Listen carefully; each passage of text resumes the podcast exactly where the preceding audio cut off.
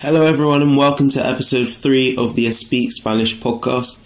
Each week, we've been bringing you some information about the culture, monuments, interesting facts about Spanish speaking countries. And so, this week, we're going to look at a country which you might know a little bit less than the other two countries which we've looked at. So, let's go.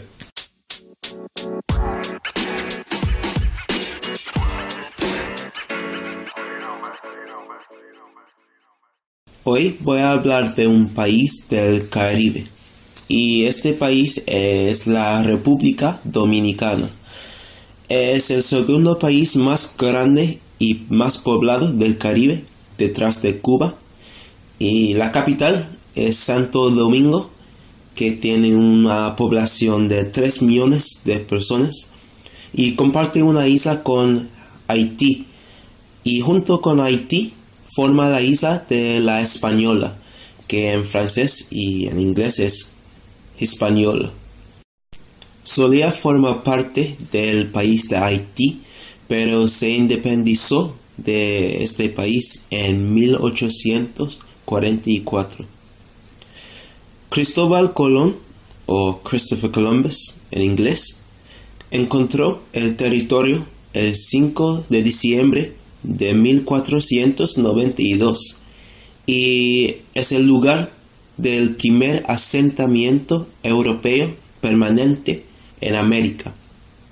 También es la ubicación de la primera catedral de América, que se llama el Catedral de Santo Domingo, en 1546, y es el, el hogar de la primera universidad en el Nuevo Mundo, que se llama la Universidad de Santo Tomás de Aquino, construida, construida en 1538. Pero esta universidad no se oficializó por el Reino de España hasta 1558. En los episodios anteriores hablé mucho de la historia de España y de Perú, Así que en este episodio quiero hablar más de la cultura y del presente de la República Dominicana. Es la mayor economía del Caribe y su economía depende del turismo y sus recursos naturales. Es el destino más visitado del Caribe y el sector de servicios recientemente superó a la agricultura como el principal empleador en el país. En 2017, el país recibió 5,9 millones de turistas y en 2016 hubo 737 hoteles y 75 mil habitaciones disponibles en el país. Y actualmente hay 8 aeropuertos internacionales que demuestra lo importante que es el turismo en el país. Tiene un ambiente de paraíso. Hay una temperatura promedia de 27 grados Celsius y esta temperatura varía muy poco.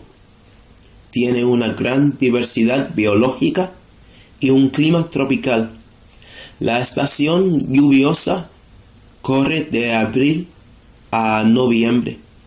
La República Dominicana dispone de 400 kilómetros de playa y estas playas son increíbles y muy pintorescas y son la atracción principal para mucha gente que visita la República. También los parques nacionales y reservas científicas representan el 25% del territorio. También en la República está el pico más alto en todo el Caribe, el pico Duarte, que tiene una altura de 3.100 metros. Ahora hablaré de la cultura del país.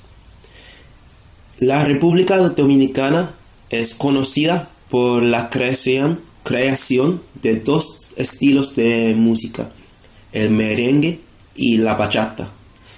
La bachata incluye tambores, instrumentos de cuerda como guitarras y los temas de este tipo de música suelen ser románticos y tiene elementos indígenas, africanos y europeos.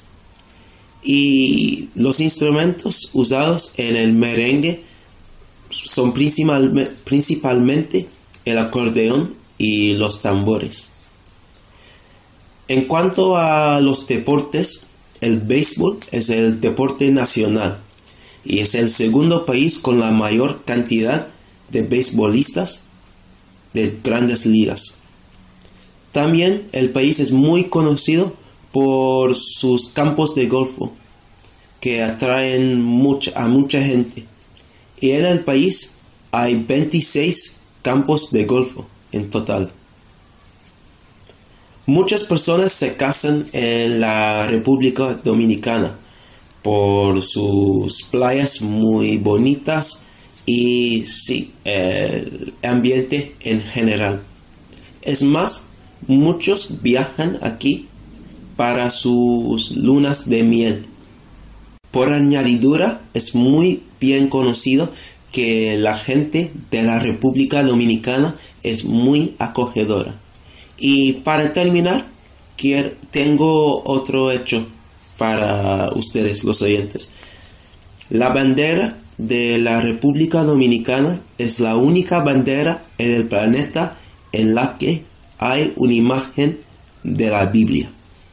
Bueno, acabo de darles una introducción a la República Dominicana.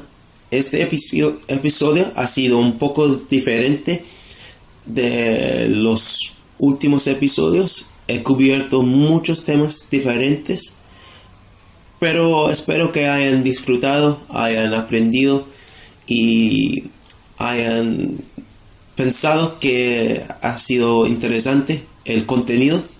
Eh, la República Dominicana es un país poco conocido, pero es un país muy asombroso. Bueno, muchas gracias y nos vemos en el próximo episodio. Chao.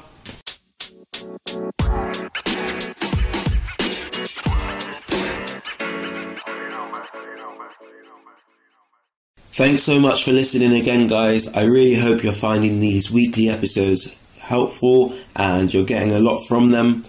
If you want to ask us any specific questions, you can email us at hello at espeak.online or check out our website espeak.online where there's some resources, there's videos which provide grammar help, so some of that stuff might kind of solve your problems. And if not, just keep listening to these episodes to keep improving. Thank you.